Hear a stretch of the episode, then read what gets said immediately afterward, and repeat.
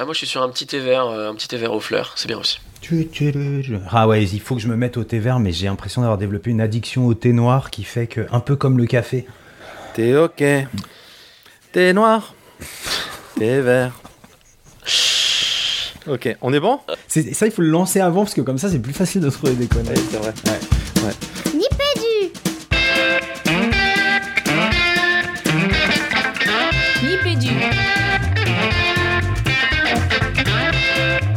Podcast. Le podcast École Éducation numérique. Nipédu. Nipédu Nipédu Bienvenue dans Nipédu. Euh, Nipédu, épisode 112. Nipédu, le podcast qui parle école. Éducation. Et numérique. Oh, il est fort. Ouais, et pédagogie, et formation, et recherche, j'en phi, et jeux, enfin, et, et tout ce que vous voudrez autour de l'éducation. Donc, euh, un, un- un podcast à retrouver chaque mois dans votre lecteur de podcast préféré, mais aussi sur Deezer, sur Spotify, sur Apple Podcast, partout, sur toutes les plateformes. Et tiens, je le rajoute parce que j'y pense, on me l'a demandé l'autre fois, à retrouver aussi sur, euh, le site de l'IFE, qui nous fait l'honneur et le plaisir de, le diffuser à côté de, leur propre podcast. Autour du micro, à ma gauche, le poids welter des, ingénieurs pédagogiques, la frange à rat, le regard affûté, le verbe toujours généreux. Salut Fabien Aubard. Salut Régis, salut Jean-Phi, je suis extrêmement content de vous retrouver pour cette 112e émission hivernale mais chaleureuse de Nipédu. Eh ouais, chaleureuse, c'est clair, toujours. À ma droite, euh, le poids super, super welter de la recherche en, en SHS, en sciences de, en, et en sciences de l'éducation. Euh, moins de cheveux sur le crâne, mais le verbe précis, les attaques tranchées. Euh, salut Jean-Philippe Maître. Salut Régis Forgione. Comment vous allez, les gars? Vous avez la forme?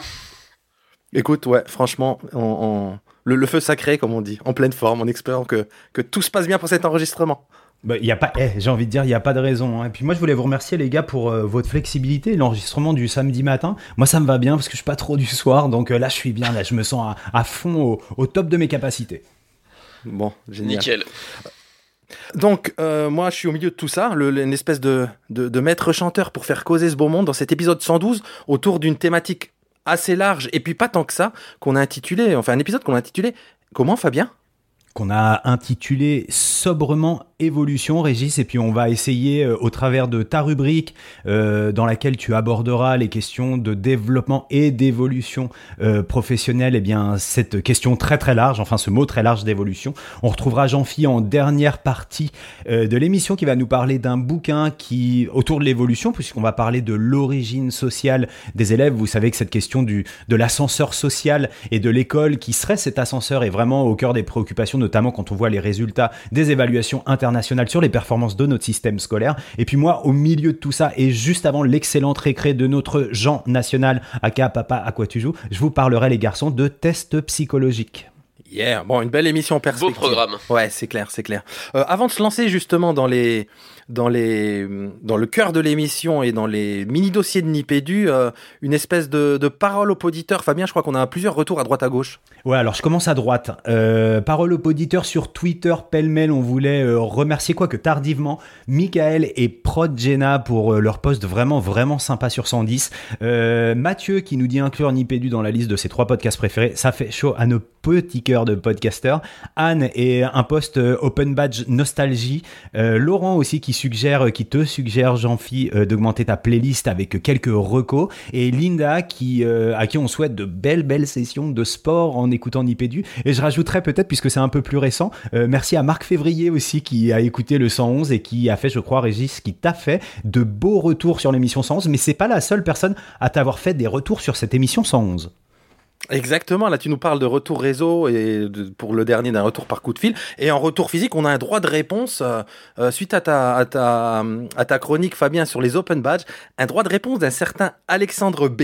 Que, que je ne citerai pas complètement, mais qui se reconnaîtra, et, et qui a réagi à ta chronique en disant un petit peu, euh, bah tu sais ce qu'il dit le beatnik en short entre deux imprimantes 3D il a qu'une hâte, c'est de te rencontrer autour d'un événement, autour du, du numérique éducatif. Enfin, de te rencontrer, non, je dis une bêtise, de rencontrer le, le bûcheron en chemise à carreaux rouges ouverte jusqu'au, jusqu'à la moitié du torse pour t'expliquer ce que c'est que vraiment que, que ces tiers-lieux éducatifs que sont, que sont les Fab Labs. T'es prêt à le rencontrer? Ah, mais je suis prêt, je suis prêt à rencontrer tous les membres des réseaux des, des Fab Labs euh, qu'on salue dans cette émission et dont on salue les initiatives. Euh, Il y avait aussi euh, un droit de réponse, mais il y avait aussi un, un complément de chronique qui nous a été adressé par notre copain Christophe, alias Poussin, alias Pochito, euh, pour, les, euh, pour les intimes. Et, euh, c'est toi qui vas nous en parler, Jean-Phi. Alors, je vous lis le message. Salut messieurs, j'ai écouté ce matin en voiture l'épisode sur les compétences. J'ai trouvé ça très sympa et j'avais quelques compléments pour Régis concernant Pix. Un point fort, c'est l'intégration dans les ENT, afin de faciliter les gestions et d'éviter la multiplication des identifiants. Pour l'aspect BIOD, Bring Your Own Device, même si le site est responsive, il y a certains domaines qui sont difficilement réalisables sur smartphone. Pour Pix Orga, c'est notamment arrivé dans tous les établissements du secondaire. Malheureusement, il n'est pas possible de créer son propre parcours, seulement d'en utiliser les déjà réalisés par les équipes de Pix. Du coup, ça perd quand même un peu de son intérêt. Je pense que du côté Pix Orga, les choses ne sont pas matures, il manque beaucoup de fonctionnalités, mais que comme souvent dans l'éducation nationale, ça a été lancé dans l'urgence. En fait, on serait plus proche d'un bêta niveau fonctionnalité, voire d'une alpha. Voilà my two cents. Bonne journée à vous. Eh ben, un, un grand merci à Christophe pour ses précisions, importantes pour le coup, vraiment importantes. Donc, Euh, euh, ga- gageons que Benjamin, le directeur de Pix, qui est un fidèle poditeur, saura prendre euh, ses remarques de la façon la plus constructive euh, qui soit et, euh, et avec toute l'agilité qu'on lui connaît ainsi qu'à qu'à l'équipe de Pix. Hmm. Et euh, bah, je rajoute que, vous le savez, hein, on adore vos retours. Et le, et le côté droit de réponse, bah, n'hésitez pas, hein, plus que de, de simples retours. Si, si on dit des choses qui vous plaisent pas ou, ou vous avez envie de réagir, que ça vous touche directement ou pas ou indirectement, voilà, le, le droit de réponse euh, s'ouvre dans Nipédu, ça, ça fait plaisir. Ouais. Euh, les gars, on fonce vers, vers nos, la triplette de dossiers de Nipédu Allez, on te suit, Régis, comme d'habitude. Allez, c'est parti, on commence donc par institutionnel. Le dossier de Nipédu. Pédagogie, pédagogique, productivité, institutionnelle et recherche. Institutionnel, vous allez voir pas tant que ça, et je garde la parole du coup, puisque c'est c'est ma rubrique pour cet épisode, euh, que j'ai intitulé, bah, forcément avec le titre de l'émission, Quelles évolutions pour, pour les profs? Euh, alors pour faire euh, le coup du, storytelling, ça a commencé par un tweet d'un professeur des écoles euh, dans, les Hauts-de-Seine, pour ne pas le nommer Gaël Varlet. On vous mettra le, lien vers le, fil de, enfin le message puis le fil qui se déroule en dessous, parce que c'est ça qui m'intéresse, cette discussion suite à ce premier message. Est-ce que l'un de vous deux, peut-être pour lancer la chronique, peut lire la teneur de ce message de Gaël, s'il vous plaît, les gars? Allez, mon Jean-Phi, à toi. Depuis quelques temps, je me sens moins à fond pour l'école, moins envie de passer d'heures à la maison pour inventer de nouveaux projets. Je prends pas mal de séquences toutes faites sur le net, je suis, je suis les guides du maître parfois. Vous avez déjà ressenti ça? Point d'interrogation, hashtag peur. Je connais Gaël pas, personnellement, hein, je connais, je sais que c'est un enseignant, je sais qu'il investit, je sais, ce qu'il partage sur les réseaux, ses questionnements, les projets auxquels il peut participer, notamment tous les projets pédagogiques et les activités qu'il peut y avoir euh, euh, euh, sur les réseaux. Et en déroulant ce fil de message, en, en partant de son message, faut avouer que je vais, je vais, je vais quand même moins sur Twitter qu'avant, mais de temps en temps j'y vais un petit peu. Et là, il m'a, ce message m'a frappé, j'ai cliqué, j'ai surtout vu qu'il y avait beaucoup de réponses euh, en dessous du message. Donc c'est pas le message en tant que tel. Je vais vous dérouler un petit peu la discussion et, et une certaine analyse ou, des, des, commentaires que, ce, que ça m'a amené. Donc au-delà de son premier message, là, sur une certaine lassitude à surinvestir le métier, à se sentir coupable de moins s'investir quelque part, qu'on peut entendre d'ailleurs assez régulièrement autour de nous, euh, les échanges qui, qui, qui en ont découlé, là, c'est ça qui m'a interpellé. Euh, en, les relisant plusieurs fois, je me suis dit, tiens, il y en a qui se répondent, et puis il y en a qu'on peut catégoriser un petit peu, et je me suis amusé à les catégoriser, et j'ai, je retrouve quatre grandes catégories. Je vais vous livrer un exemple, enfin un, un des messages pour chaque catégorie, mais si vous lisez l'entièreté de la suite des messages, vous allez, vous allez voir qu'en fait, ces quatre familles, elles se retrouvent régulièrement dans tous ces messages. Donc, la première catégorie, on va dire, c'est la question du d'un curseur de normalité d'investissement dans le métier. Je ne saurais pas le dire mieux, peut-être Jean-Phil dira mieux que moi, mais donc euh, une, un, une, sorte de, crise de vocation temporaire, euh, une certaine usure due à une certaine usure euh, du, quotidien du métier. Donc il y a par exemple Guinoisup, j'espère que je lis bien son arrobas, Guinoisup1, qui répond à, à Gaël et qui dit L'école, c'est pas la vie. La vie, c'est les potes, la famille, la musique, le sport, le ciné, les bouquins, la cuisine. Profite, alléluia, si tout rentre dans l'ordre. Perso, c'est plutôt vous tous, avec vos blogs, etc., qu'on se demande quand vous vivez, qui me font peur. Il y a une deuxième catégorie de messages plutôt autour de l'incertitude sur l'avenir et, le, contexte politique, pour le dire assez largement. C'est exactement ce que je ressens en ce moment. J'ai eu beaucoup de mal à me mettre à travailler hier et pourtant j'y ai passé 6 heures. On sature de la situation ministérielle, je crois, ça nous mine, nous dit la classe de Défine. Troisième catégorie, en tout cas que moi j'ai catégorisé, pardon, comme ça, c'est la question de s'économiser pour durer sur une carrière qui, bah, carrière d'enseignant qui est longue. Hein. Mon premier directeur, me regardant me démener et accumuler les projets, m'avait dit Dans ce métier, il faut durer, tu sais. C'est pas mal les clés en main. L'important, c'est de garder le sourire face à la classe, se ressourcer, et ça revient, t'inquiète. Et c'est Camille qui nous dit ça. Et quatrième catégorie que moi j'ai pu trouver, c'est, ben, on, et là on tape dans le, un petit peu dans le thème de l'émission, c'est le besoin d'évolution professionnelle évoqué par certains enseignants. Exactement pareil, dit tombe du ciel, c'est lié à une envie de plus en plus importante de reconversion chez moi. Pourtant, j'aime toujours mon métier, mais trois petits points. Et là, on a Gaël qui clôt cette discussion, en tout cas qui répond à Tom B, dont euh, Jean-Phi vient de nous lire le poste, et qui dit C'est aussi pour ça que j'ai passé l'oral de directeur. À 7 heures, je me verrai tout à fait déchargé à temps plein.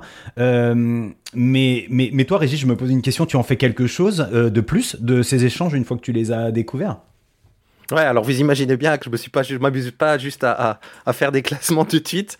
Euh, non, non, moi c'est la lecture de, ces échanges, ça m'a interpellé, ça m'a rappelé un, chapitre dans le Apprendre à enseigner de Luc Ria et Valérie Lucie Borer.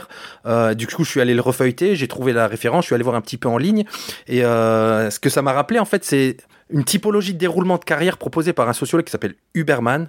Et donc euh, Huberman, il, décompose la carrière enseignante en quatre grandes étapes. Donc une première étape qu'il appelle euh, étape de survie et de découverte pour les débutants. C'est typiquement hein, ces premières années où ben on est plus accaparé par la prise en main de la classe et des élèves que, que et par les prep. Enfin, on est débordé. Voilà, je trouve que le, terme de survie et découverte, il dit bien ce qu'il a à dire. Euh, la seconde étape de, carrière appelée de, dite de stabilisation professionnelle. Alors il, il fixe ça, enfin il, identifie ça autour de la cinquième année d'enseignement. Une troisième étape d'engagement et d'expérimentation professionnelle d'une durée d'environ 15 ans, qui est donc assez large. Et une quatrième étape qui l'identifie donc jusqu'à la retraite, durant laquelle les enseignants sont dans un désengagement. Alors lui, il, présente euh, ça sous la forme d'un désengagement de deux sortes, soit un désengagement sous forme de sérénité professionnelle, où là l'enseignant est bien dans ses chaussons, on va dire, et, et bien sûr il s'investit moins que dans, que dans ses périodes d'engagement et, et d'expérimentation professionnelle précédentes, mais c'est une sorte de désengagement euh, tranquille, quoi, de sérénité. Ou au contraire, euh, il commence à ressentir une forme d'usure, de doute personnel, de repli sur soi et d'amertume. Il appelle ça d'ailleurs un désengagement amer. Euh, on vous met ça en détail dans les, dans les notes de l'émission. Il y a d'ailleurs un, un petit diagramme assez simple qui présente les choses avec quelques flèches. Et ça résonne assez avec ce qu'on peut vivre en, tant qu'enseignant dans la carrière enseignante ou des, des collègues qu'on peut retrouver autour de nous, je trouve. Donc, ça présente assez bien les choses dans, dans le déroulé de ce fil de message. Et euh, Régis, on est d'accord que là, tu nous parles de carrière, de développement professionnel, mais pas d'évolution professionnelle. Oui, oui, tu as, complètement raison, mais moi je pense que c'est assez, lié.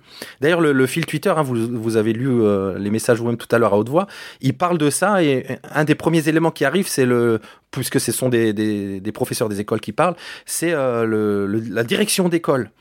Alors, pour le coup, je crois vraiment, et vous me direz hein, si mon analyse vous paraît biaisée ou que j'oublie des choses, moi j'ai l'impression que les enseignants, justement, ils réclament pas tant du, développement professionnel, comme on en parle souvent, que de l'évolution professionnelle.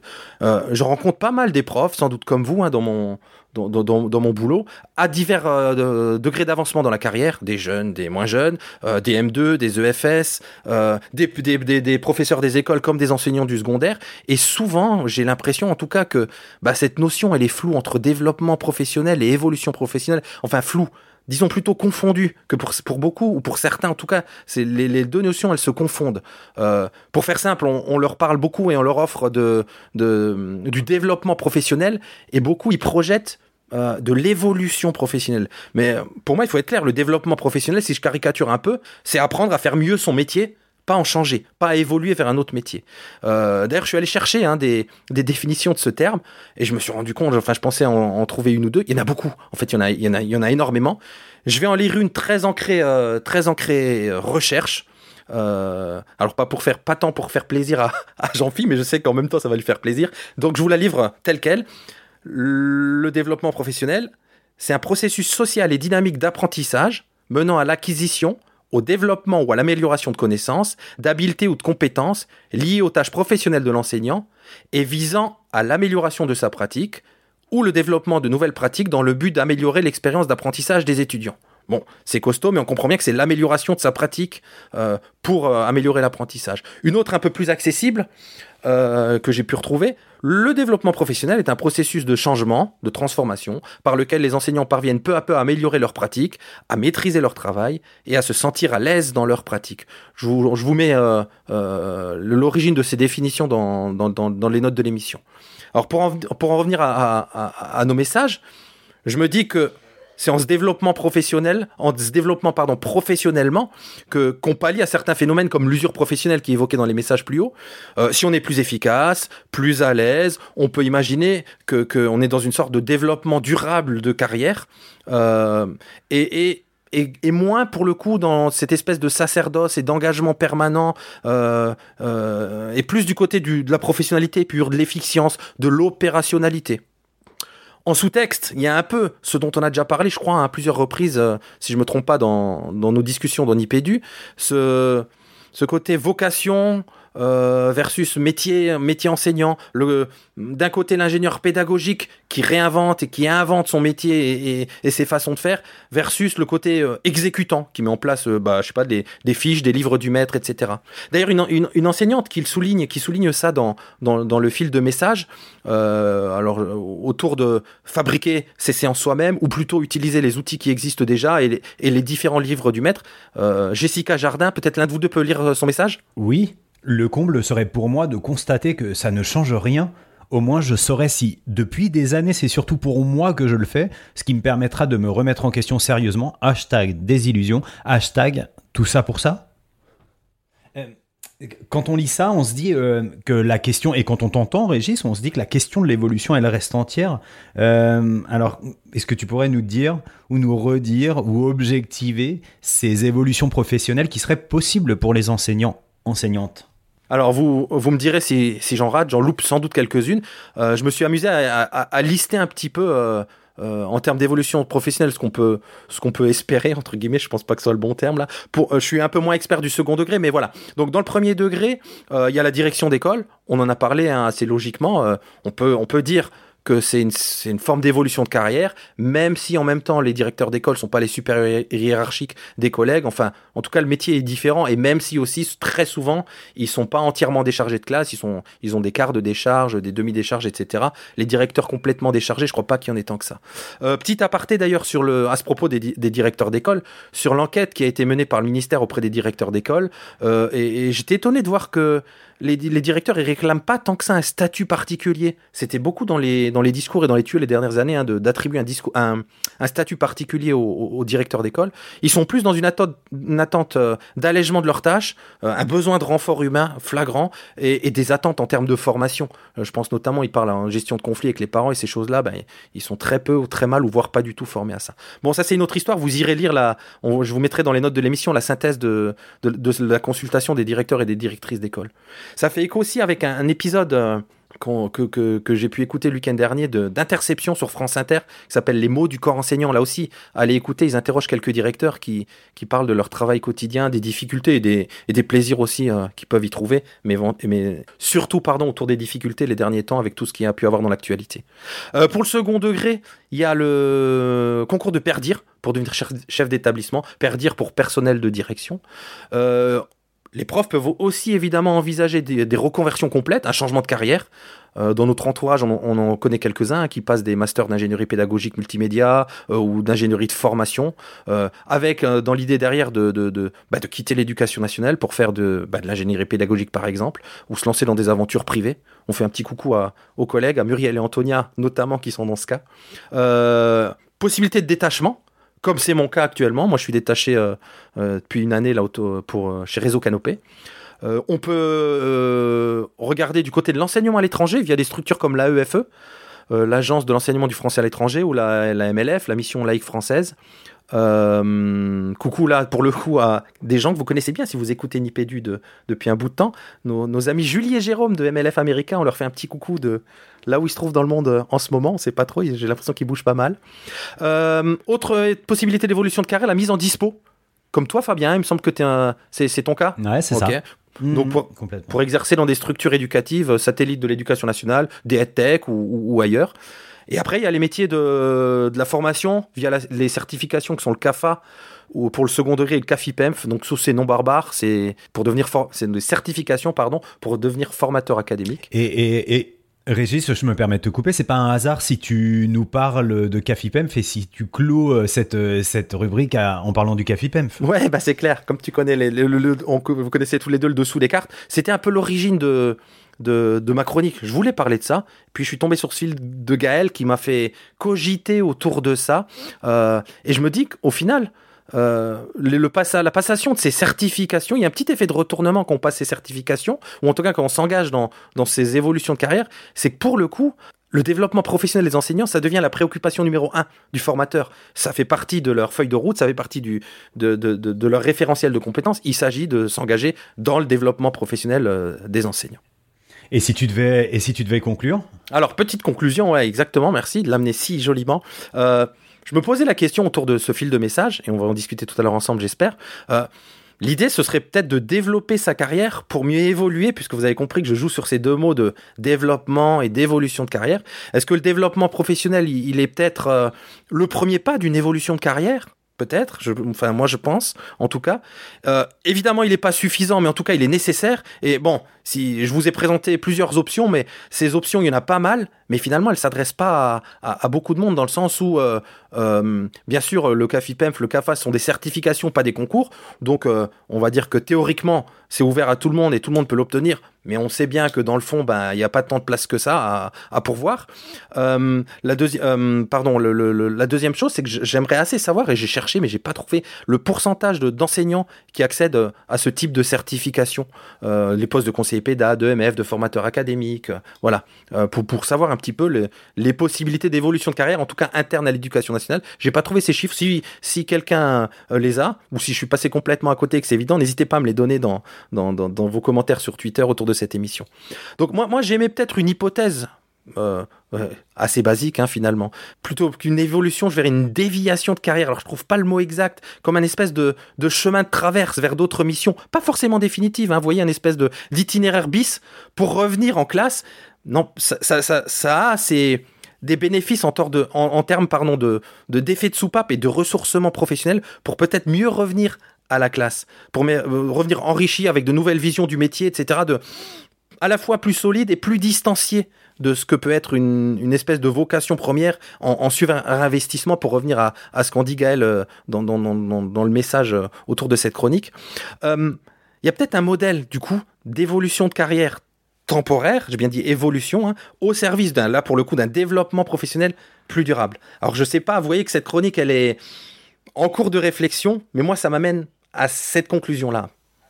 En fait, c'est marrant parce que sur ta conclusion, euh, ce, à quoi ça me fait penser, c'est quand t'as, dans ta trajectoire individuelle, tu vois, quand tu as passé du temps en classe et que tu te poses la question de dire, bah tiens, est-ce que j'irai faire autre chose donc, quelle que soit, euh, tu vois, l'évolution vers laquelle tu te diriges, que ce soit une direction, que ce soit en effet euh, une mise à dispo qui te permet de t'investir dans une EdTech, qui te permet de t'investir dans Canopé ou autre chose, c'est quand même coûteux, tu vois, toutes ces transitions-là, c'est quand même des candidatures, c'est quand même... Est-ce que, à un moment, t'arrives à avoir quand même en tant que... que ouais, dans ton parcours individuel, la, la cogite que tu nous as présentée, que je trouve extrêmement intéressante, de dire, je prends tout ça et je le mets au bénéfice d'un retour en classe, tu vois, qui est mine de rien quand même une forme de...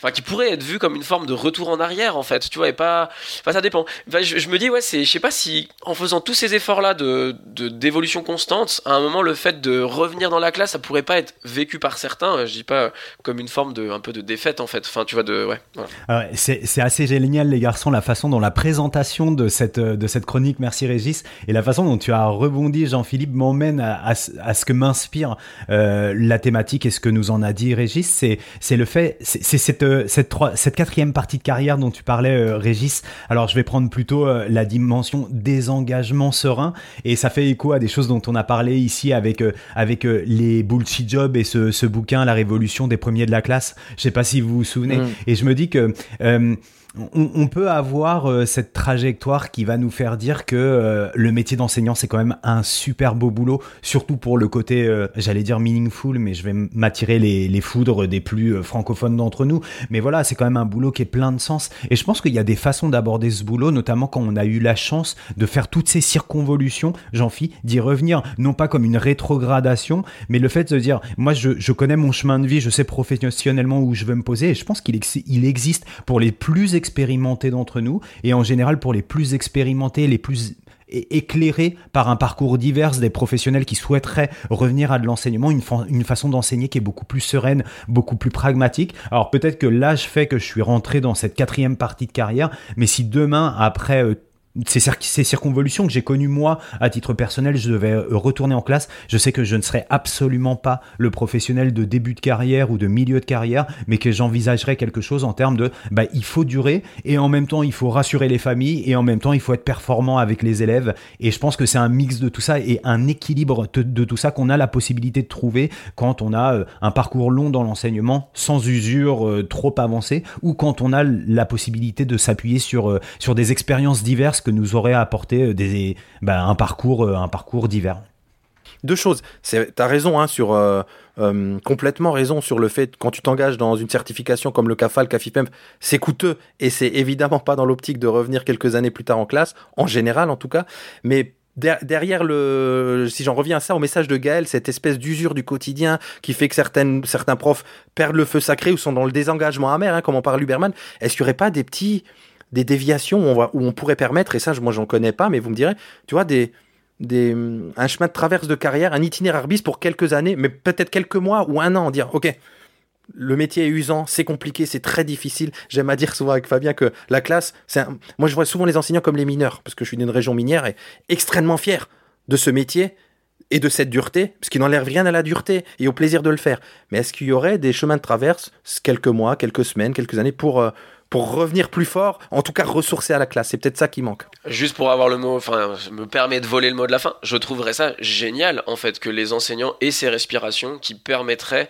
de revenir à la classe. Vraiment, moi je pense que c'est ce, vers quoi on devrait tendre, un accompagnement qui permet une pause pour mieux y revenir. Moi je pense que ce serait parfait. Surtout quand je vois vos deux parcours à vous, putain, j'adorerais que mes enfants aient des enseignants comme vous. Ah, il, finit, il finit sur la note positive qui fait plaisir. Merci Jean-Philippe.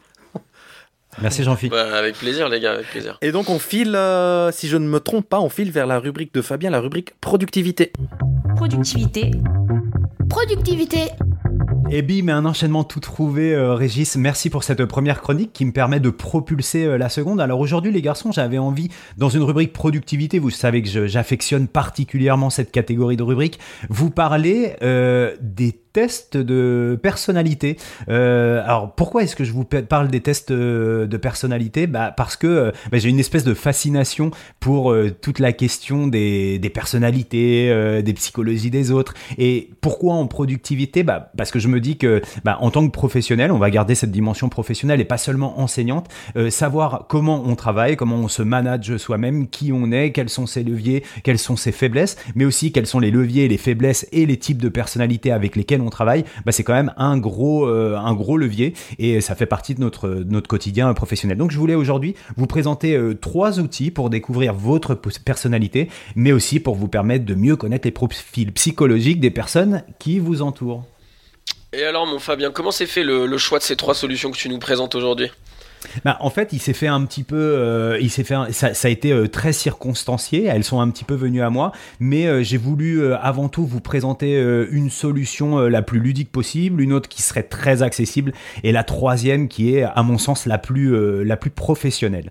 on peut commencer tout de suite avec la plus ludique, les garçons. J'ai un peu honte de vous présenter cette solution parce que, un peu comme Régis, j'ai un peu déserté les réseaux, et si ça se trouve, c'est une solution qui a beaucoup tourné sur les réseaux et du coup que, que tous nos auditeurs et poditrice connaîtrait, c'est euh, la solution qui s'appelle 16 Personalities. Alors 16 Personalities, je souhaitais euh, commencer par celle-ci parce que je vous l'ai dit, c'est la plus ludique, certainement la plus tendance. C'est un test. Alors déjà, il faut savoir que alors c'est du online. Euh, on vous mettra bien entendu le lien dans les notes de l'émission. elle est le test est extrêmement simple à réaliser, une dizaine de minutes. les questions sont très très simples plutôt transparente. Quand je dis transparente, je fais un petit clin d'œil à Régis parce que euh, on a eu des discussions en off sur Régis. Dit il est assez simple de, se laisser avoir par le jeu du test et, par des biais conscientisés ou pas d'orienter les réponses qu'on va pouvoir fournir. Elles sont simples. On, on, répond sur une ligne graduée de 7 niveaux qui va entre euh, d'accord euh, jusqu'à pas d'accord avec un point médian. Moi, j'aime bien cette solution parce que au bout d'une dizaine de minutes, vous accédez à un profil général, une description euh, de vos forces et des faiblesses, et puis une petite exploration en fonction du type de personnalité auquel on vous rattachera à l'issue de ce test, qui va décrire euh, vos comportements parentaux, amicaux, amoureux, vos comportements au travail, et puis quelques propositions euh, de métiers qui seraient les plus adaptés, et enfin une petite conclusion sur ce que vous devez retenir de ce test. cette solution de, de, 60, de 16 personalities, il faut vraiment vraiment la faire. Hein. Vous écoutez l'émission, prenez euh, prenez un quart d'heure et allez y jeter un coup d'œil. Moi, ce que j'aime, euh, on l'a dit, c'est son côté ludique et accessible. Euh, c'est aussi l'interface visuelle qui est très très sympa où les 16 personnalités dont il est question dans le nom de la solution vont être déclinées en forme de métier. Alors, on va avoir l'architecte, le logicien, l'avocat, le médiateur, l'inspirateur, le directeur, j'en passe. et puis, un truc aussi rigolo, c'est qu'on va vous chercher des personnages historiques connus euh, ou des personnes, de, des personnalités, enfin n'importe quoi, des personnages de séries que tout le monde connaît. Euh, voilà, par exemple, moi je me suis retrouvé euh, dans la peau de Rob Stark, ce qui m'a pas forcément fait plaisir, mais alors pourquoi c'est voilà pourquoi pas. Donc avec des références un petit peu grand public, alors c'est toujours sympa de savoir quel personnage de Game of Thrones vous êtes par exemple. Et surtout les garçons, ce que j'ai aimé dans cette cette solution, c'est qu'elle accessibilise l'outil phare de, euh, du test psychologique qui est le MBTI pour euh, Myers-Briggs Test Indicator, qui est euh, la référence en termes de, de test de de, de, personnalité, un petit peu comme on pourrait parler en test psychométrique du ah ça m'échappe non pas maintenant du whisk par exemple, euh, pour ne pas parler du, du Binet Simon. Donc le MBTI, c'est un peu le whisk, enfin il est au test de personnalité, ce que euh, le ce que le, le, le, whisk est au test psychométrique. Euh, juste une toute petite aparté les garçons sur le MBTI, sur cette référence-là. Je vous en dis pas plus. Et j'invite les auditeurs, auditrices à aller voir du côté euh, de l'excellent article Wikipédia qui va vous expliquer comment ce MBTI a été construit sur une quarantaine d'années par une maman et sa fille autour euh, de la théorie euh, des types psychologiques de Carl Jung qui date du début du XXe siècle. allez voir, c'est assez fascinant et ça vous permettra de comprendre tout le background, alors je ne dis pas scientifique, mais en tout cas toute la réflexion qui a pu avoir derrière la construction de ces tests. Euh, si je devais faire une conclusion sur, euh, sur cette solution, je dirais que c'est vraiment, vraiment celui que je conseille euh, pour rentrer dans l'univers et dans les mécaniques qui, qui fondent ces, ces tests, ces hmm. tests de personnalité. Ok, Rob Stark, donc ça c'est la première, ça a l'air bien. Ce qui me fait sourire, c'est le, le, le, le, petit personnage en forme de, de, directeur ou de directrice, une règle à la main et les lunettes et le regard méchant. Vous irez voir ça, c'est rigolo. ok, ça c'est la première solution. Du coup, deuxième solution alors, euh, mieux vaut être Rob Stark, Rob Stark, que Tyrion Lannister parce que je pensais que tu allais m'appeler comme ça. Euh, le, le, deuxième, c'est euh, bon, c'est la plus accessible, la solution la plus accessible et la plus adaptable. C'est pas une solution en ligne, les garçons, quoique j'imagine qu'en chinant bien, nos poditeurs, poditrices sauraient trouver quelque chose qui, qui permet de, de lancer ce test. C'est le test ou l'analyse DISC, l'analyse disque. Alors, cette analyse disque, moi, je l'ai découverte grâce à l'excellent Grégoire Gadebois de la société GEM qui, euh, dans le cadre de mon organisation, nous a fait passer, nous a présenté à tous cette petite analyse. Et euh, pour faire simple et pour la raccrocher à ce qu'on a dit avant, on va pas aller sur 16 personnalités, mais on va être sur quatre euh, grands types de personnalités, pour simplifier un petit peu. ces quatre types de personnalités, il faut imaginer, vous imaginez, vous imaginez les garçons et les poditeurs, poditrices, un cadran dans lequel on aurait quatre couleurs. On aurait une couleur rouge, alors dans le, le sens des aiguilles d'une montre, rouge, jaune, vert, bleu, et chacun correspond à un grand type de personnalité. Euh, je vais pas vous les donner tout de suite, mais je vais vous expliquer que ces personnalités sont construites à partir de deux axes. Vous imaginez le cadran avec deux axes. Il faut imaginer que sur l'axe euh, vertical, on a en haut euh, enfin l'axe vertical est dédié à, l'environnement. Donc euh, en haut, on a plutôt les personnalités, en haut du cadran, on a plutôt les personnalités qui perçoivent l'environnement comme hostile, et en bas, ceux qui perçoivent l'environnement, le quotidien, comme favorable. Et puis un axe horizontal où à gauche, on aurait plutôt les personnalités qui acceptent euh, cet environnement. Il est plus fort qu'eux, donc on est plutôt dans l'acceptation de ce qui se présente à nous, alors que du côté droit de ce cadran, on est plutôt un agissant, parce qu'on pense qu'on a prise sur l'environnement, donc on est sans cesse en train d'essayer de transformer cet environnement à sa faveur. Ce qui fait qu'on a, on, a, quatre, on a quatre cadrans le rouge, donc qui perçoit l'environnement comme hostile et qui pense agir dessus, est plutôt dans le. Alors vous allez voir qu'on retrouve l'acronyme DISC, hein, dans le D de dominance. Le jaune, qui perçoit l'environnement comme favorable, mais qui sait qu'il est capable de l'influencer, eh bien c'est euh, le jaune, donc il est influent. Euh, la personnalité qui va être dans cet environnement favorable et qui laisse faire parce que tout va bien, c'est le stable, la stabilité. Et celui qui perçoit l'environnement comme hostile, mais qui, qui accepte ce qui se passe, c'est le bleu. Le bleu, c'est plutôt le conformiste. Alors on voit que ça c'est décliné en tout un tas de, de qualificatifs. Le rouge qui est dans la dominance, il est plutôt fonceur, énergique, rapide, direct, indépendant le jaune, euh, le jaune qui est plutôt dans, euh, dans l'influence, alors lui il est plutôt expansif, enthousiaste, communicatif, démonstratif, sociable, tonique. Le vert, lui qui est dans la stabilité, il est attentionné, calme, coopérant, patient, modeste, fiable. Et le bleu qui est dans le conformisme est plutôt précis, réservé, formel, analytique, prudent et réfléchi. C'est rigolo parce que pour préparer cette chronique, et puisque cette chronique a connu une autre version, j'ai fait passer le test à nos, à nos quatre, euh, à nos trois autres chroniqueurs. Et j'aimerais bien avoir les garçons pour faire une petite pause, vos retours sur, euh, sur le test que je vous ai fait passer, euh, peut-être le décrire un petit peu et la façon dont vous l'avez reçu. Ouais, ouais, ok. Euh, bah écoute, pour avoir eu mes retours et le retour des, camarades, quoi. Ce qui est intéressant, c'est que bah, parfois on s'imagine dans une des, je, grossis le trait, hein, dans une des cases ou une des couleurs, et puis bah, les, les, les, collègues nous voient dans une autre. Et puis le résultat du test, c'est peut-être encore une autre ou un mix de ces deux-là. Donc c'est vachement intéressant parce que pour le coup, on, bah, Évidemment que notre représentation de soi-même, elle est, elle est toujours un peu faussée, mais en même temps, on n'est pas non plus complètement là pour reprendre ton, ton test disque. En tout cas, on sait où on n'est pas.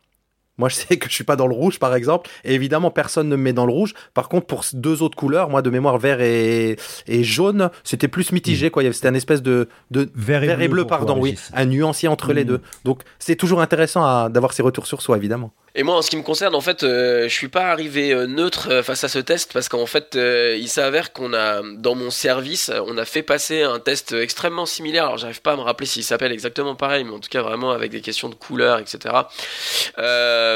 où à chaque couleur est attribué un certain type de, de trait de personnalité et puis notre personnalité est décrite en fonction de à quel point on est vert, on est bleu, etc. Et en fait, donc moi, j'accueille ça un peu mitigé parce qu'en fait, on a fait ce test il y a un an et que là on a vécu euh, six mois suite à ce test et puis là bon ça décline un peu mais où chacun s'amusait à dire ah ouais euh, ça c'est bien ton côté bleu ah ouais c'est bien ton côté rouge.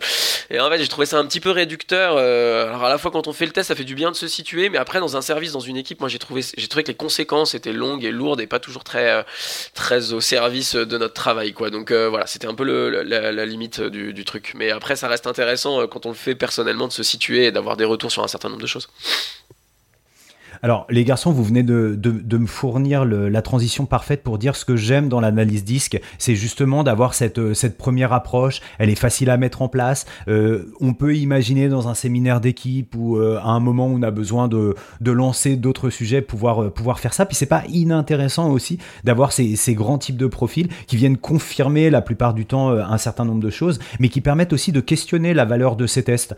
comme vous venez de le faire tous les deux, toi en disant, Jean-Philippe, que tu avais des réserves sur la façon dont on pouvait euh, mettre en case un, peu les personnes et puis Régis de se dire bah les choses elles sont pas complètement figées euh, à l'intérieur d'un cadran mais parfois on oscille entre euh, entre l'un et l'autre. Donc c'est pour ça que j'aime bien l'analyse disque. Et puis concrètement c'est assez sympa de pouvoir de pouvoir aussi avoir ce petit jeu de moi je me situe plutôt où les autres me situent plutôt où et plutôt où je situe les autres et c'est peut-être dans le gap entre ces prédictions et ce qui est révélé par le test qui est intéressant parce que ça donne à parler. Et ça, je pense que ça, ça met la question de la personnalité de l'autre et de la complémentarité des personnalités au service d'un projet ou d'une organisation un peu au, devant de la scène. Et c'est ça, euh, et c'est ça qui me plaît. C'est un peu ma conclusion pour, euh, pour cette deuxième solution de, de l'analyse disque. Alors du coup là, tu nous ouvres un boulevard. Quelle est donc cette troisième solution, cher Fabien? Bon, alors la, troisième euh, solution, les garçons, un petit peu à la manière de ce dont tu nous as parlé, euh, Jean-Phi, elle surclasse largement les autres parce que là, on passe vraiment du côté pro et du côté euh, assumé sur l'importance de ces tests de personnalité. C'est la plateforme en ligne Assess First, qui est une plateforme payante. Moi, je l'ai découverte parce que j'ai eu la chance, l'énorme chance. Je trouve que c'est un très très très très beau cadeau euh, de la part de mon organisation qui m'a offert euh, ce test euh, à l'entrée en arrivant. Alors, c'est un cadeau oui et non, hein, puisque puisque Assess First c'est une vraie déclinaison commerciale du MBTI qui a une vraie visée RH, donc RH pour ressources humaines, pour l'utilisateur, mais mais aussi pour l'organisation qui va souscrire à la licence pour permettre de mieux connaître les potentialités et les faiblesses et la personne personnalité euh, de, ses, employés. Alors là, les garçons, on passe sur une version euh, jumbo, hein, c'est 46, 45 minutes à une heure de test. On vous demande de vous mettre dans des euh, conditions particulières. les questions sont complètement opaques, c'est-à-dire que là, on voit pas du tout où, où le, test veut en venir. Les, questions sont croisées, répétitives. Là, il y a, y a, vraiment un test proche de, j'imagine, ce qui peut être fait dans des conditions expérimentales pour de la psychologie expérimentale. Um. Euh, et, le retour, le retour est, tellement puissant puisqu'on a vraiment vraiment euh, quelque chose de, très très détaillé sur les personnalités avec avec une, synthèse autour de autour de vos motivations, de vos aptitudes, de vos capacités, un pitch personnel à, livrer. Je vous livre mon pitch, les garçons. J'aime travailler dans des environnements dynamiques à partir d'objectifs réalistes, ambitieux, des leviers de développement professionnel et personnel. Voilà, ça s'est livré comme ça. On a des compétences techniques, on a une déclinaison sur euh, nos notre capacité de réflexion, notre capacité d'action. On a euh, des propositions de métiers dans des secteurs différents. C'est vraiment quelque chose de très très très très complet. Et c'est là où je vous parlais d'une solution pro, c'est que au-delà d'avoir euh, une projection de personnalité, eh ben on a un véritable bilan de compétences en ligne qui est extrêmement puissant. Régis, je crois que tu as découvert mon profil et tu peux confirmer que c'est proche de la personne que tu connais depuis une dizaine d'années. Ouais, c'est proche au point que quand tu m'as envoyé cette fiche et que je connaissais pas les dessous des cartes, je me suis dit tiens, ça ressemble presque à une lettre de, candidature, de motivation, de, CV, quoi. Donc ouais, ouais, je, je te reconnaissais pleinement là-dedans, ouais. Mais c'est exactement ce que c'est Régis, c'est-à-dire que quand on doit préparer un CV, et là je m'adresse à des personnes, tu as parlé tout à l'heure des évolutions professionnelles, eh bien on peut imaginer que si vous enseignant, vous passez du secteur public au secteur privé en vous disant je ne connais rien des logiques de recrutement euh, du secteur privé, eh bien euh, faites-vous offrir vraiment un test Assess First, c'est un très beau cadeau et, et c'est quelque chose qui vous permettra de bâtir vos candidatures d'une façon extrêmement efficace parce qu'on le sait aujourd'hui, il y a de plus en plus d'employeurs qui au-delà des capacités capacité recherchent des motivations, des styles de vie et des styles de personnalité pour venir compléter leur, euh, leurs organisations. Donc là, on est vraiment très très loin euh, des autres solutions, ne serait-ce parce que c'est payant. Je vous avouerai les garçons que je ne connais pas, je comprends pas très bien la logique tarifaire d'Assess First, puisque euh, moi je me dis j'ai fait une fois le test et je suis très content avec. Donc on a une formule d'abonnement à l'année ou au mois, en tout cas du sans engagement. En gros, on est sur 200 euros pour le mois pour récupérer ce que moi j'ai eu la chance de, récupérer, qui ça vous donne un petit peu la mesure aussi hein, de, de, ce qui vous est renvoyé et du sérieux. Mais euh, pour moi, c'est un vrai gros bilan de compétences. Donc je connais pas le prix euh, des cabinets de, bilan de compétences, mais moi je pense que c'est quelque chose qu'on peut se faire offrir. C'est un beau cadeau et en tout cas moi je suis bluffé, bluffé, bluffé par ce retour. Euh, je file à la conclusion, les garçons, mhm. pour garder le timing, si vous en êtes d'accord. Euh, la conclusion en trois étapes, hein, en trois dimensions cognitives, pragmatiques et pédagogiques. Au niveau cognitif, je trouve que c'est hyper sympa. C'est vraiment un exercice intellectuel qui est extrêmement enrichissant d'aller faire ces tests et de questionner leur pertinence, leur impact, euh, leur légitimité scientifique. À un moment, si vous allez dans le dans l'article Wikipédia, vous pourrez en apprendre plus sur le background scientifique de, de la construction de l'outil. Euh, D'un point de vue pragmatique, eh, si vous écoutez ce podcast, c'est qu'il y a des chances que vous travaillez avec de l'humain. Euh, et, je pense que rien de mieux que d'avoir ces tests pour comprendre les humains avec qui on travaille et pour se comprendre soi-même. Hein. Je cite souvent euh, euh le pont du management Drucker qui dit avant de manager, managez-vous vous-même. Donc je pense que il y a ce double mouvement qui est hyper intéressant. Et puis ensuite pédagogique parce que eh ben on peut imaginer toutes les potentialités pédagogiques de ce genre de test, quel que soit, on va dire le le pas sérieux du test, mais en tout cas la façon dont il va s'attacher vraiment à être très précis. Euh, je pense notamment en primaire, si vous faites du travail de groupe, eh ben, ça peut être sympa en, en introduction à du travail de groupe ou si vous installez du travail de groupe dans l'année avec votre classe, de jouer sur cette question des personnalités et de savoir qu'il y aura des gens qui seront plus facilement des meneurs, il y aura des gens qui seront plus facilement des créatifs, il y aura des personnes qui seront plus facilement dans la rigueur de la mise en forme. Et du coup, je pense que les mômes, ça peut, euh, ça peut aussi euh, résonner chez eux. Et puis, moi, je travaille beaucoup sur l'éducation à l'orientation en ce moment et je salue tous les gens qui travaillent avec moi sur ce projet dans lequel je m'éclate. Euh, et bah, je pense que pour tous les professeurs principaux qui nous écoutent, allez voir du côté de, de 60 Personalities et du MBTI et je pense que ça vous donnera des idées de séquences pour bosser avec vos élèves. Bref, vous le voyez pas, mais je suis obligé de le dire à l'antenne. C'est Fabien qui fait des grands gestes euh, à, la Rocky qui arrive en haut des escaliers. Pourquoi? Parce qu'il a respecté la durée de sa chronique. Donc franchement, bravo Fabien, bravo. Euh, non, moi je rebondis sur ta chronique. c'est ça, on peut l'applaudir. Ne faites pas trop les gars. Euh, non, moi je, rebondis parce qu'évidemment, bah, l'émission est construite comme ça, mais ça fait le lien avec ce que je disais tout à l'heure et peut-être justement avec quelque chose que je n'ai pas dit en termes d'évolution de carrière, vous avez droit à un bilan, bilan de compétences gratuit euh, en tant que professeur dans, l'éducation nationale. je crois qu'il faut avoir 10 ou 12 ans de, carrière. Et je ne sais pas non plus quels outils ils utilisent derrière, s'ils utilisent de tels outils que tu as présenté Fabien. Mais en tout cas, c'est vrai que c'est intéressant, même en tant que prof, peut-être, de, le fait, de faire ce, bilan de compétences si on a envie de faire autre chose euh, et, bah, et d'évoluer dans sa carrière. Jean-Philippe Ouais, en fait, j'allais dire euh, presque, presque hors antenne. J'ai rien à ajouter en fait que, que je n'ai déjà dit. Hein. C'est vrai que sur ces tests de personnalité, les deux, il y en a deux que je connais pas du tout. Euh, après, voilà, mon, mon, comment dire, mon, mon, a priori sur la question est, est, souvent un peu le même, mais il est peut-être un peu biaisé. Faudrait que je m'y intéresse plus. C'est que je trouve ça souvent très réducteur. Euh, mais voilà, comme je dis. Ça allait dans mon expérience avec un des tests, enfin en tout cas un test proche euh, de celui dont Fabien a parlé, dont ceux dont Fabien a parlé. Pour les deux autres, je les connais pas. Je préfère ne pas en dire plus.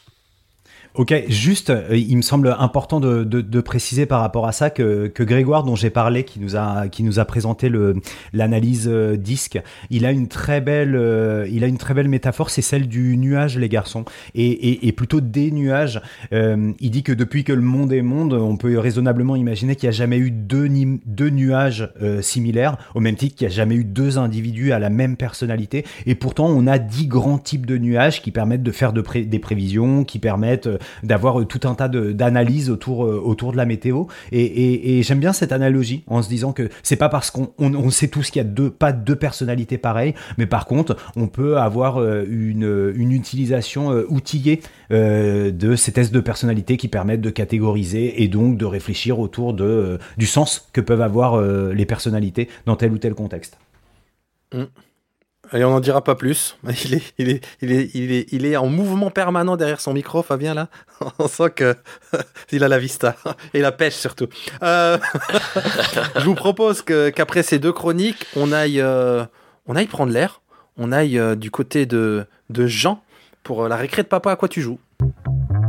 Papa, à quoi tu joues? Papa, papa, à quoi tu joues? Eh, papa, à quoi tu joues? Bonjour à toutes et à tous, c'est toujours un véritable challenge de faire cette récré de Nipédu parce que je tiens à coller le plus possible à la thématique de chaque émission, et ce n'est pas forcément facile à chaque fois.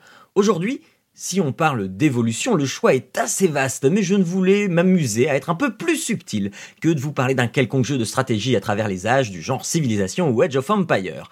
Alors prenons le mot évolution sous plusieurs aspects et rentrons dans Detroit Become Human du studio Quantic Dream, à qui l'on doit le fameux Heavy Rain sur PlayStation 3 qui avait divisé beaucoup de joueurs à l'époque. Pourquoi? Parce qu'on se retrouvait devant une espèce d'hybride de jeu et de film, le gameplay se limitant à quelques manipulations de la manette pour quelques actions bien précises. Et bien sur ce point, pas d'évolution puisque Detroit Become Human reprend le même type de gameplay. Mais avant d'aller plus loin, laissez-moi planter le décorum. Nous sommes donc à Détroit en 2038, dans une société où l'être humain utilise au quotidien des androïdes. Non, non, hein, pas les téléphones, mais bien des robots qu'il est impossible de différencier des humains s'ils n'avaient pas leur petite lumière allumée sur la tempe et des vêtements bien caractéristiques. Les androïdes sont des aides ménagers, des compagnons, des ouvriers de chantier, des comptables, bref. Pour chaque situation, CyberLife, la société qui les commercialise, a un androïde qui va répondre aux besoins.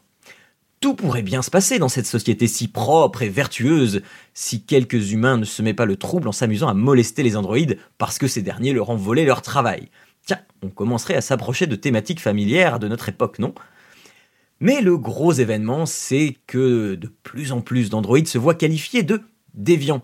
Ils, sont, ils ont soit agressé, menacé, voire tué leurs propriétaires ou se sont enfuis.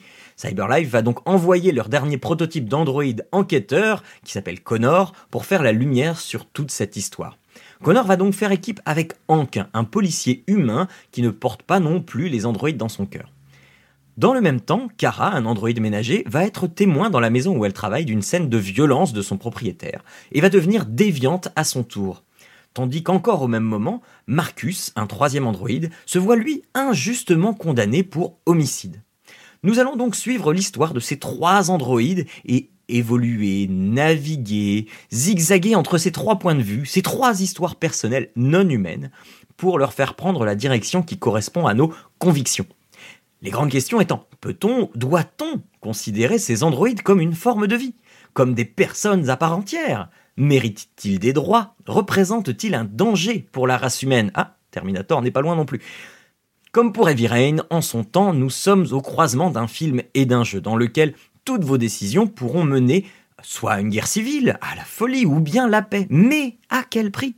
Ce sont justement toutes ces évolutions dans les différentes histoires qui vont vous faire changer de point de vue, vous faire prendre conscience des décisions terribles qu'il faut bien consentir à faire pour euh, le bien commun.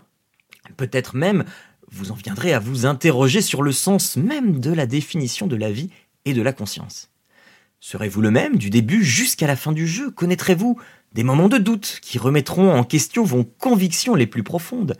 L'évolution de l'humanité telle qu'elle est décrite vous fera-t-elle peur Ou au contraire, l'embrasserez-vous avec bienveillance?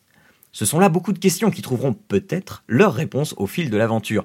Mais pour en revenir au thème de l'émission, qui peut très bien aussi être une thématique pédagogique hein, dans bien des disciplines, vous voilà avec une œuvre d'une richesse incroyable, car on y parle évolution de l'humanité, évolution du point de vue, évolution de la pensée, évolution des personnages, évolution des décisions et évolution de la société. Un jeu donc à analyser sous toutes ses coutures sur PlayStation 4 et Windows il vous prendra une quinzaine d'heures de votre vie si vous le faites en une, enfin si vous ne le faites qu'une fois, parce que le jeu vous propose aussi de le refaire à souhait pour découvrir chaque embranchement différent selon les différentes euh, réponses que vous apporterez. Eh bien, le jeu vous permet de rejouer ces scènes pour les terminer d'une autre manière et voir un peu si vous aviez pris une autre décision. Eh bien, quelles conséquences cela aurait eu sur l'histoire. Ainsi, on se retrouve avec une évolution euh, de un embranchement, une sorte d'arbre de des différentes histoires qu'on va pouvoir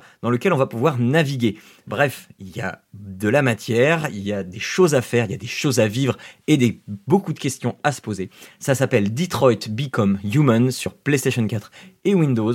Moi, je vous laisse, vous avez un gros gros morceau à digérer jusqu'au nipé du prochain. Et je vous souhaite un bon jeu. Allez, à la prochaine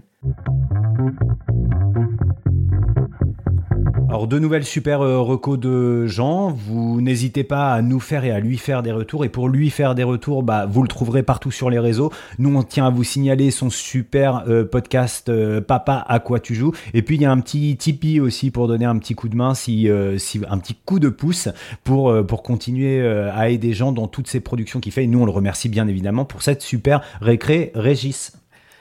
Régis, j'adore comme tu le dis. Ok, Fabien. Et je te propose, et je vous propose, qu'on écoute le troisième larron, ou plutôt le premier larron de ce trio, avec la chronique de la rubrique de recherche de Jean-Phi.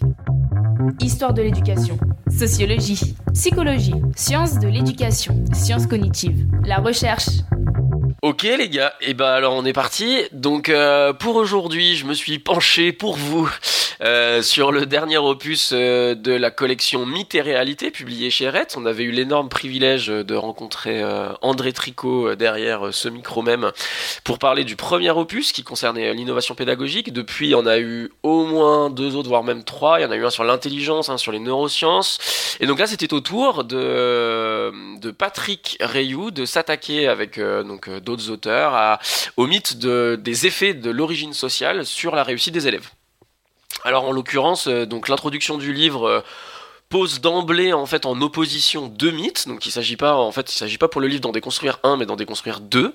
Euh, donc euh, je vais je vais filer la métaphore euh, de la boxe euh, initiée par euh, Régis en tout début d'émission. À ma gauche, le premier mythe, le mythe de l'école sanctuaire, de l'école qui parvient à à laisser le dehors dehors, de l'école républicaine égalitaire, voilà qui permet de de laisser les inégalités à la porte et, et de, de, de traiter tout le monde de la même manière et donc d'être l'ascenseur social euh, voilà que, tout le monde sait que l'école prétend être euh, en France. Et à ma droite euh, à, contrario donc je reprends une expression qui est mentionnée dans le livre hein, l'école moulin à vent dont justement le principe égalitaire annihile toute possibilité de compenser les inégalités sociales.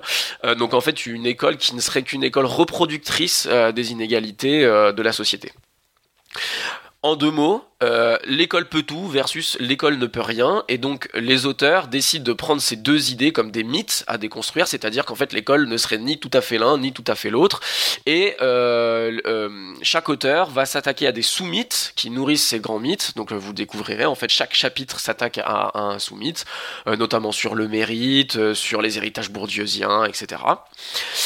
Tout ça pour terminer sur une conclusion. Euh, qui est en fait en deux mots un peu ce que j'ai dit juste avant, hein, c'est que l'école c'est ni tout à fait l'un ni tout à fait l'autre, mais l'idée de cette conclusion, et puis je vais pas rentrer dans les détails tout de suite, mais euh, plutôt au, long de ma chronique, euh, c'est l'idée de voir justement qu'est-ce qui explique la réussite scolaire et sur quoi on peut jouer euh, pour, euh, alors en tant qu'enseignant, en tant que parent, etc., pour faire en sorte de contrer euh, à la fois les effets de l'école et aussi les effets de la société. Ok, donc là tu nous présentes un petit peu le- le- l'ouvrage dans, dans, dans, dans, dans- son contenu euh, factuel, mais nous ce qui nous intéresse, t'imagines, et je me trépigne déjà sur ma chaise, c'est qu'est-ce que qu'est-ce que t'as pensé de cet opus de, de mythe et réalité Alors, écoute, euh, comme euh, tout bon pédagogue que je suis, je vais commencer par présenter ce que j'ai trouvé chouette. Euh, donc commence toujours par dire voilà ce qui va bien pour ensuite voilà préparer les oreilles à entendre ce qui va peut-être un petit peu moins bien. Alors dans la conclusion du livre, on trouve cette citation de Roland Barthes euh, qui dit, donc je cite, Le mythe retourne le réel, le vide de son histoire et le remplit de nature. Donc cette phrase, pour la situer, elle est issue d'un livre qui s'appelle Les mythologies. Euh, les mythologies, en fait, Roland Barthes, c'est un livre en deux parties. Euh, si vous l'avez pas lu, les gars, je vous conseille d'aller le lire, surtout la première partie. La deuxième est plus exigeante, mais la première est, vraiment chouette et se lit assez bien.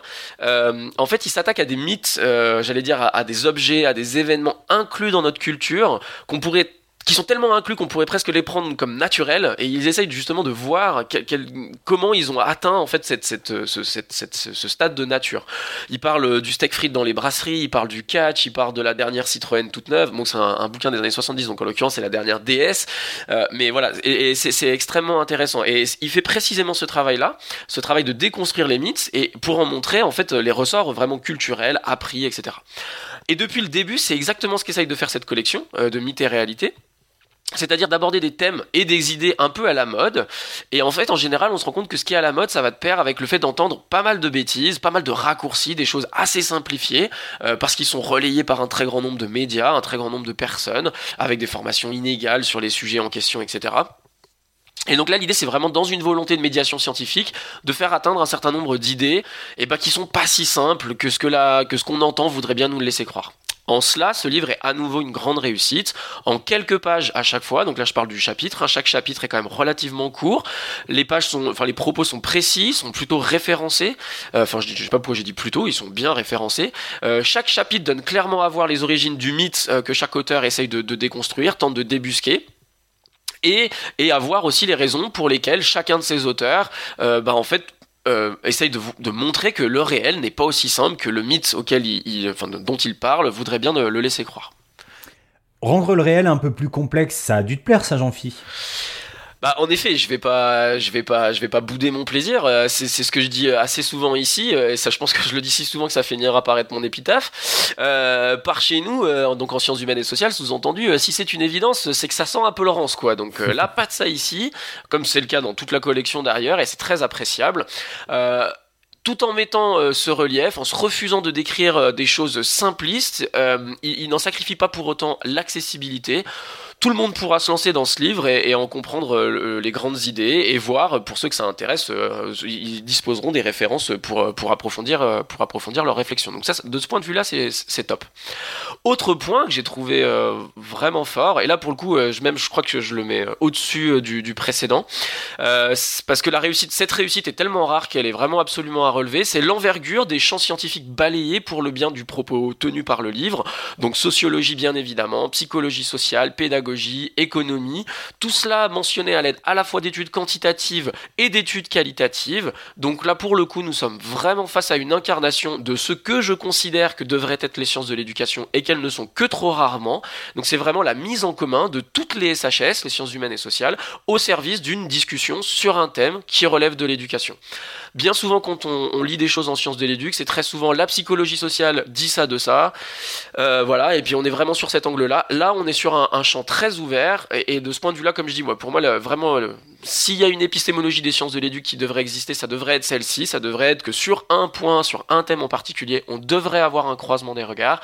Ici, c'est le cas, euh, et de ce point de vue-là, ça donne beaucoup de crédibilité, beaucoup de richesse aux propos tenus. Et c'est un sacré travail pour les auteurs, euh, et, et, donc euh, c'est vraiment, euh, c'est vraiment suffisamment euh, rare et bien fait euh, pour être noté et reconnu euh, à l'entreprise. Mmh, c'est beau, ça, ça c'est pour les compliments, Jean-Phi, mais tu, tu vas pas nous faire croire que tu vas pas être, euh, comme à ton habitude, avoir quelques critiques un peu plus négatives envers le, le bouquin? Bien, bien, évidemment, sois en paix, cher ami. Non, mais j'en ai quelques On te connaît, c'est tout. Euh, et, en plus, en vérité, si je devais être tout à fait sincère, euh, j'aurais tendance à dire que j'ai été quand même euh, un tout petit peu déçu sur l'ensemble du, livre, et je vais m'arrêter sur sur trois points en particulier. Le premier point, c'est, j'allais dire, c'est sur le, vraiment la construction très globale du livre, donc sur cette opposition entre deux mythes. Et en fait, je trouve alors que ces deux mythes ont un relais tout à fait inégaux euh, dans, dans, dans le dans j'allais dire dans la dans la croyance commune culturelle répandue c'est-à-dire que si en effet la construction sur on va dire les 200 dernières années pour taper large euh, de notre système éducatif a beaucoup été motivée par l'ambition politique de laisser à la porte les inégalités scolaires les inégalités sociales pardon excusez-moi du lapsus euh, je suis pas sûr qu'il y ait encore beaucoup de gens qui y croient vraiment actuellement. C'est-à-dire, j'ai pas l'impression que dans les propos actuels, le mythe d'une école qui pourrait tout soit encore vraiment existant alors que l'autre, pour le coup, est extrêmement relayé, euh, notamment euh, toutes les deux ou trois ans, j'ai un trou là subitement, euh, lors de la publication des études PISA, c'est toujours quelque chose qu'on qu'on entend, ah voilà, l'école française est à nouveau le relais des inégalités sociales, etc. Donc j'ai trouvé ça un petit peu artificiel à tel point que je trouve qu'il y a certains sous-chapitres, donc qui sont censés donner de l'eau au moulin de ce premier mythe, ben en fait on n'y croit pas vraiment quoi. Par exemple, je vais prendre un exemple avec le chapitre 5, euh, qui est un chapitre qui s'intéresse aux dispositifs mis en place par les grandes écoles, dans l'idée de dire, bah vous voyez, même les grandes écoles même mettent des dispositifs en œuvre dans l'idée de donner une égalité des chances euh, à, à, à, à, toute personne venant, enfin quel que soit son, son, niveau social, enfin son origine sociale, pardon, excusez-moi. Et en fait, bah, j'ai envie assez rapidement et assez facilement de répondre, mais en fait, si les grandes écoles doivent faire ça, c'est déjà parce que l'école d'avant, le système obligatoire, échoue en fait à, à, à, lisser les inégalités. Et donc en fait, c'est un chapitre qui quelque part aurait peut-être plutôt sa place dans, le, dans la deuxième partie pour montrer que l'école obligatoire échoue à lisser les inégalités. Donc, donc voilà, donc ce premier mythe me paraissait euh, voilà assez inégal euh, dans sa force et dans sa ouais dans sa force euh, commune, j'allais dire répandue, culturelle par rapport au, au deuxième. Okay. Ton premier point négatif, du coup, il porte vraiment sur le déséquilibre de cette construction dichotomique du bouquin. Et sur le fond, tu as autre chose à dire, Jean-Phi? J'imagine que oui. Ouais, ouais. Alors en fait, donc mon deuxième point, lui, pour le coup, se se concentre plus sur la deuxième partie, donc la deuxième partie qui concerne le mythe euh, de l'école ne peut rien, euh, de dire que en fait euh, voilà l'école elle est complètement soumise aux inégalités sociales et elle n'arrive pas à les, à les, contrebalancer, elle serait un, une simple une simple reproductrice. Alors si je devais résumer ce que j'ai compris de cette partie et du propos global que chacun des chapitres tend à servir, c'est que en effet le déterminisme social tourne à plein, surtout en France en l'occurrence donc au sein de l'école, mais que cela alimente aussi une impression d'impuissance chez les parents, chez les enseignants, qui serait au moins tout aussi délétère et qu'il ne faut pas oublier que tout ce que chaque enseignant ou tout ce que chaque parent peut faire dans sa salle de classe ou avec ses enfants pourrait éventuellement contrebalancer le déterminisme social. Et alors là, ça voudrait dire qu'implicitement, on viendrait arguer que ce serait aux individus, j'allais dire à bout de bras, de porter la recherche chez son enfant ou chez ses élèves, des leviers sur lesquels il faudrait venir jouer pour contrebalancer les effets socioculturels, et ce, dans le livre, avant de s'attaquer euh, aux responsabilités de nos institutions et des choix politiques qui en fait provoquent ces inégalités sociales. C'est-à-dire que j'ai trouvé le livre presque parfois un tout petit peu culpabilisant vis-à-vis des individus, dans le sens de dire bah c'est peut-être euh, il faut pas oublier que malgré le poids des institutions et le poids de la reproduction sociale, les individus peuvent encore quelque chose. C'est pas faux, mais pour autant, j'aurais préféré que j'allais dire que la, source politique et institutionnelle de changement soit mise en priorité, étant donné sa lourdeur, son impact, euh, qui, ne sont plus à démontrer, plutôt que de mettre la responsabilité euh, sur les parents ou sur les enseignants. L'intention, enfin n'allez pas croire que je fais un procès d'intention, je pense que l'intention est louable, c'est que quelque part le message, je pense qui est voulu, c'est de dire vous pouvez encore quelque chose. De ce point de vue-là, c'est vrai, et puis en plus, je veux dire, euh, donner une touche d'espoir, euh, je trouve ça important et nécessaire. Mais je trouve que pour que cette touche d'espoir soit comprise euh, telle qu'elle a été certainement souhaitée, il aurait fallu quand même donner un poids un petit peu plus important à la responsabilité institutionnelle, sociale, politique derrière, derrière, ce, derrière ce propos. Mmh, j'aime beaucoup cette analyse. Alors, si on donne du crédit à cette position, parce que tout ce que tu viens de décrire là, t'en viendrais presque à t'interroger sur l'éthique d'une remise en question de, déterminisme social. Alors, c'est ouais, en effet, c'est le troisième point sur lequel je voulais, je voulais intervenir, et, c'est en effet un petit peu ça. C'est-à-dire que, euh, en gros, la question qu'on pourrait presque se poser, c'est est-ce que tous les mythes sont bons à être dégraissés? Si je devais le dire en plus de manière un peu familière. Alors, j'aurais tendance à vouloir répondre oui. C'est-à-dire que simplifier la chose et dire c'est tout le social qui fait que euh, l'école est en partie en échec euh, sur le fait d'amener tous les élèves à, une, réussite, c'est vrai que c'est beaucoup trop simple. On peut pas on peut pas en rester là. Et c'est la responsabilité de la recherche de venir donner un peu de contraste, un peu de relief à quelque chose qui serait aussi simpliste que ça et qui et de ce point de vue-là, on peut pas euh, on peut pas dénigrer l'entreprise qui a été celle des auteurs euh, qui ont contribué à cet ouvrage. Toutefois, à la vue de l'importance, c'est-à-dire du poids de ce déterminisme social, je trouve que cela aurait parfois mérité d'être traité avec un petit peu plus de finesse. Euh, et, de ne pas voilà et, de ne pas venir autant de fois ou en tout cas voilà là encore en contrebalancement avec euh, euh, une idée euh, un peu plus, enfin des propos qui concerneraient un peu plus le politique, le social, l'institutionnel, ne pas venir autant de fois un peu appuyer sur les parents, sur les enseignants surtout. Moi je trouve que même si en plus depuis que j'ai lu le livre, j'ai vu passer certains tweets euh, d'enseignants qui ont lu le livre. Bon, l'accueil a l'air plutôt positif et ça n'a pas été vraisemblablement accueilli comme ça par la communauté, donc tant mieux. Et puis quelque part, euh, ça aurait été dommage, enfin, ce serait dommage d'en rester là parce que je pense vraiment que ce livre, et ce sera d'ailleurs un peu comme ça que j'ai envie de finir, je pense que vraiment ce livre est, est, à lire.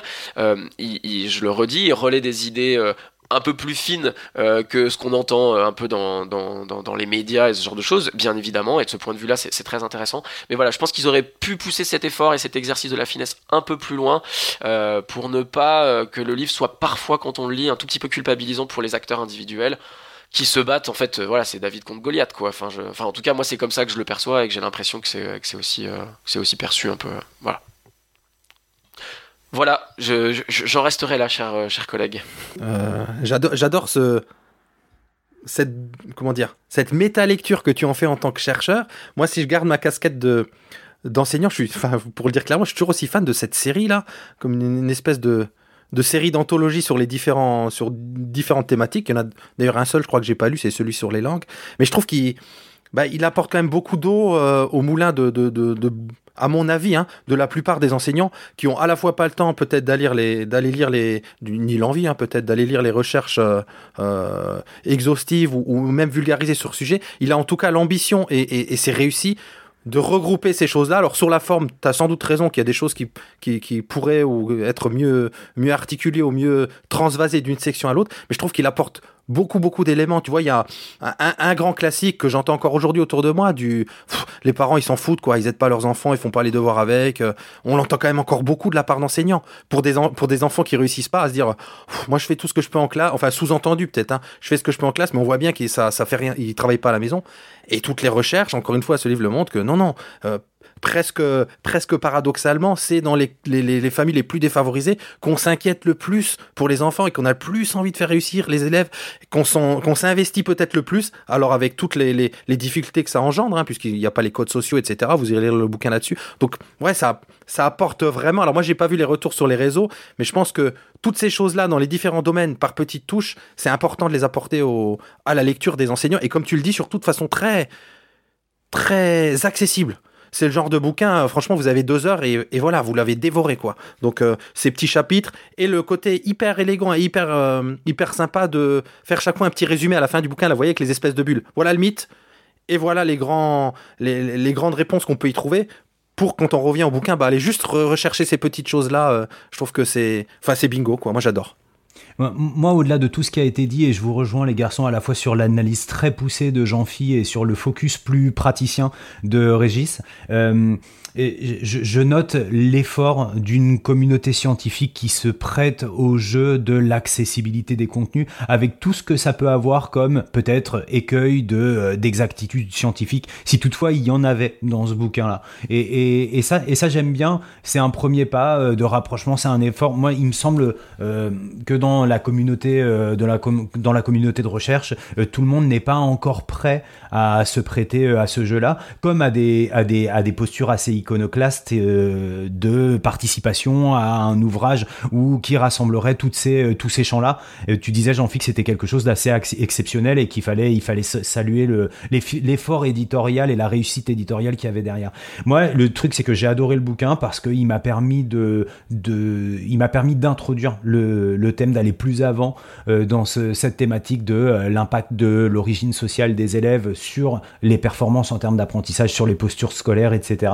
Et surtout, je crois que sa valeur fondamentale, c'est qu'il m'a donné envie, et en tout cas, il m'a donné moins peur d'aller euh, d'aller ouvrir l'enfance de classe de l'Aïr aux éditions du Seuil, parce que quand on voit le bouquin, il fait vraiment flipper les gars. J'ai jamais vu un bouquin aussi gros de ma vie, mais du coup, euh, ça m'a vraiment donné envie de- d'aller chiner dedans. Puis j'ai j'ai entendu l'Aïr chez euh, chez Louise Touret, et euh, je pense que j'ai deux bonnes raisons euh, d'aller un petit peu plus sur le sur le versant sociaux de, de ces sciences de l'éducation euh, dans les jours qui viennent.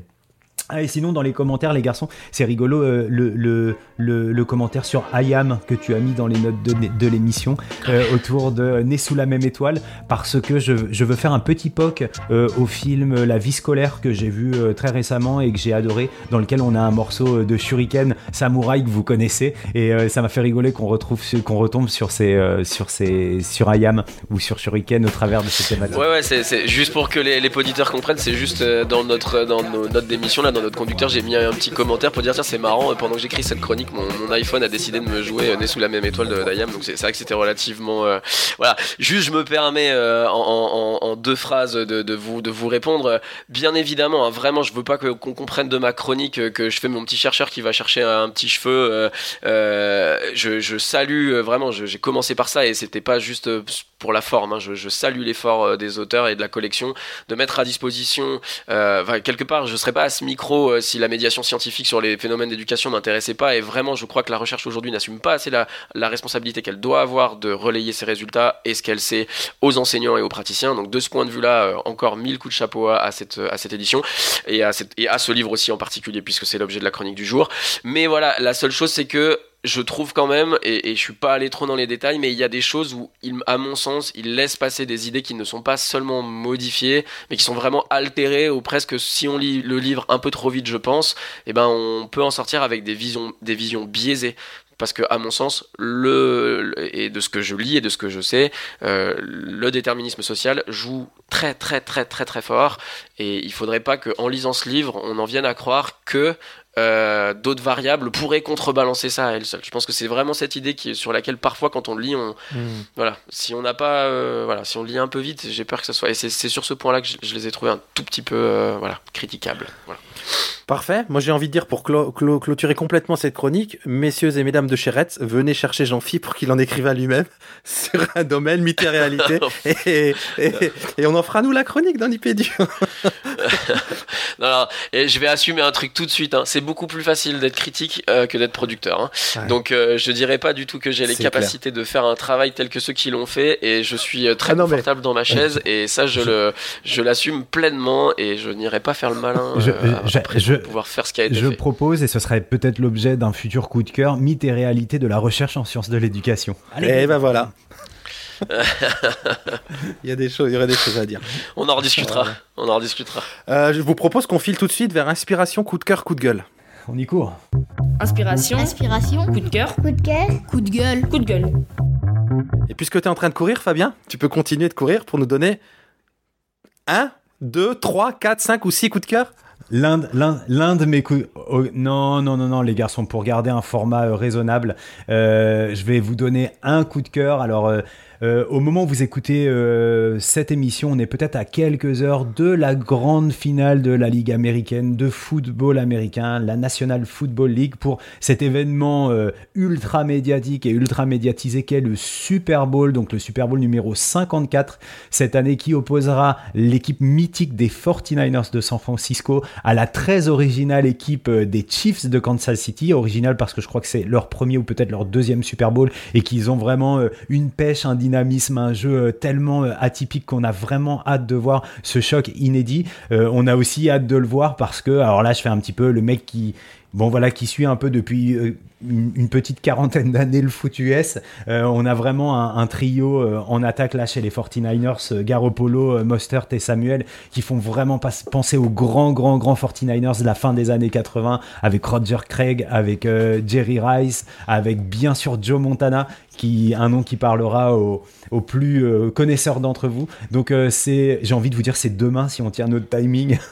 Demain, demain dimanche euh, 2 février, c'est sur TF1 et ou Being Sport à partir de 23h30. Pensez au popcorn et c'est Shakira à la mi-temps, voilà, parce que je sais que c'est très important pour certains et certaines d'entre vous. Ah ouais, Shakira.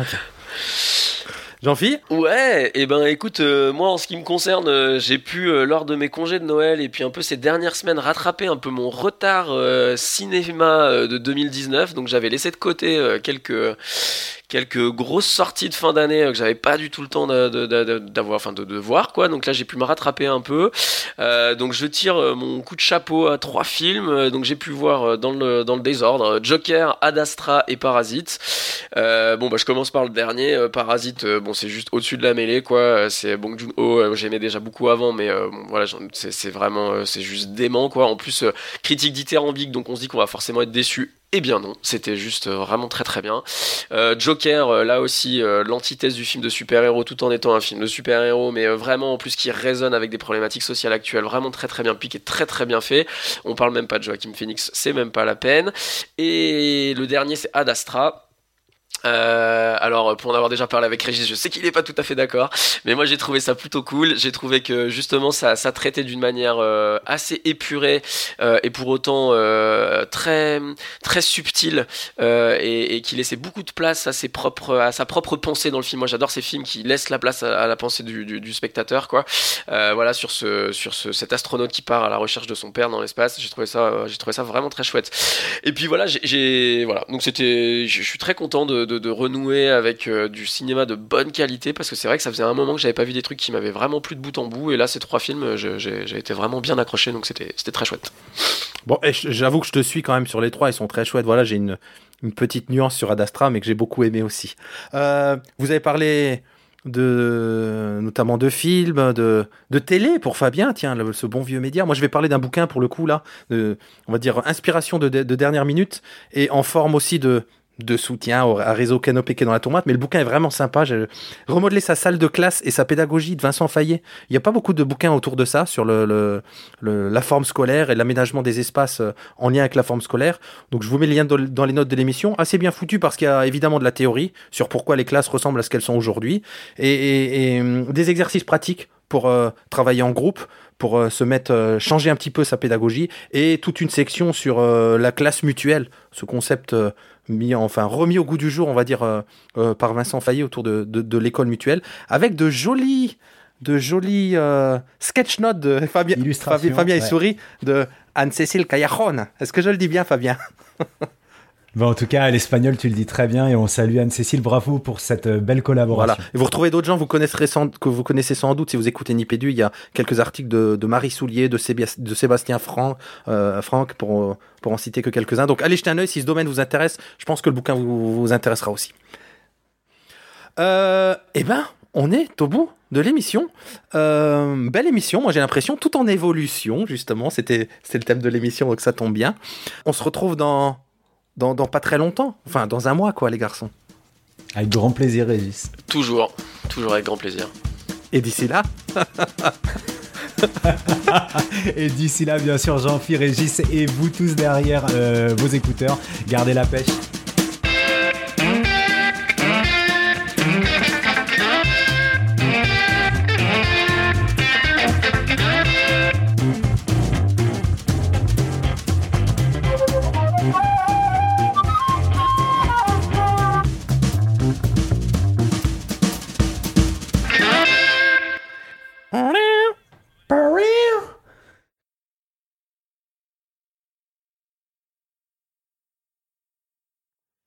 Hold on, just a little while longer. Everything will be alright. Everything will be alright.